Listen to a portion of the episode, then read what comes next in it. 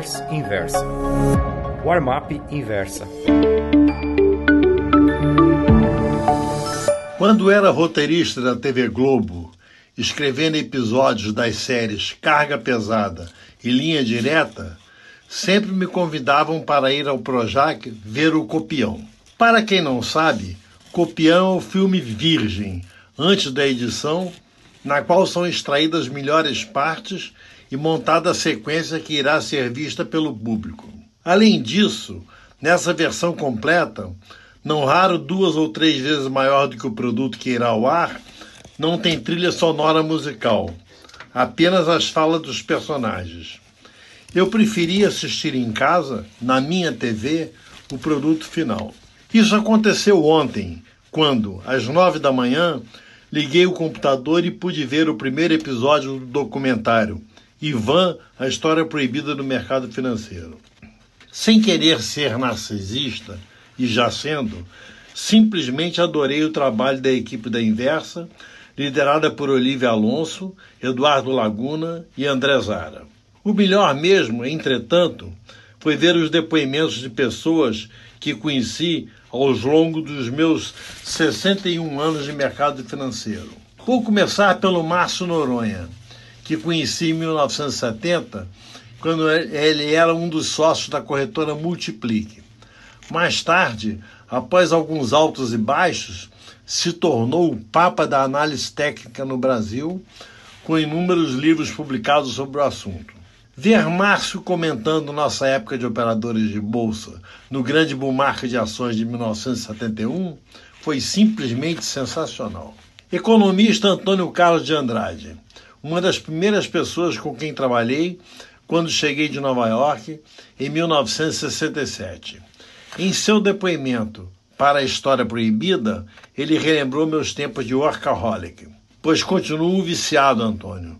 Nesse ponto, sou irrecuperável. Na época, Antônio Carlos e eu iniciamos as negociações alavancadas com o título do Tesouro Brasileiro, o RTNs. Eu já sabia que minha mulher, Cissa, participaria do documentário. Embora não tenha visto sua entrevista, mesmo tendo sido feita na varanda aqui de casa. Foi muito emocionante ver a Cissa falando de nossos 40 anos juntos. Para quem não sabe, ela é sempre a primeira a ler tudo que escrevo. Assim não dá, Ivan. Essa frase aqui tem três vezes o pronome eu. Não pode, tem de mudar.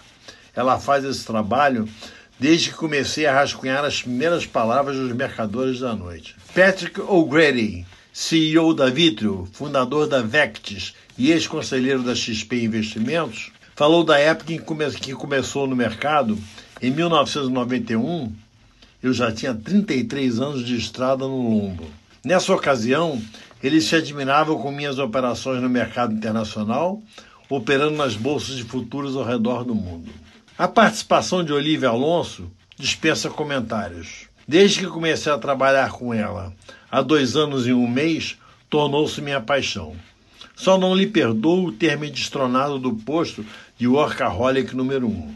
Ouvir da boca de Felipe Miranda, CEO da Empíricos, que começou no mercado por causa dos mercadores da noite, foi de arrepiar. Pois bem, Felipe, caso você leia esse texto, fique sabendo que sou seu leitor diário e até reli, 61 anos depois, Grande Sertão Veredas por sua causa.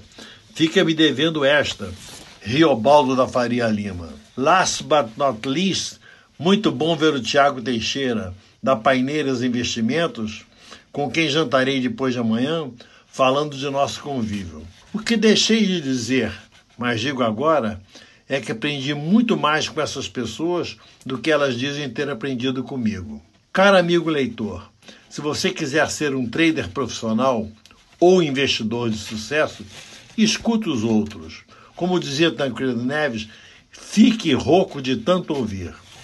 Durante minha carreira, tive a sorte de conviver com traders antológicos, como Antônio José de Almeida Carneiro, o Bode, e Alfredo Grumser Filho, o Malbataan. Quando telefonava para mim, nos anos 1970, Jorge Paulo Leman dizia: Vamos transar, numa época em que esse verbo tinha outra conotação. Antes dele, Augusto de Assis Magalhães e Hugo Piccioni, ambos já falecidos, me ensinaram a dar os primeiros passos no distante 1958, lá em Belo. São essas pessoas que construíram minha história. Nada mais fiz do que imitá-las. Gostou dessa newsletter? Então me escreva contando sua opinião no warmap.inversapub.com. Um abraço, Ivan Santana.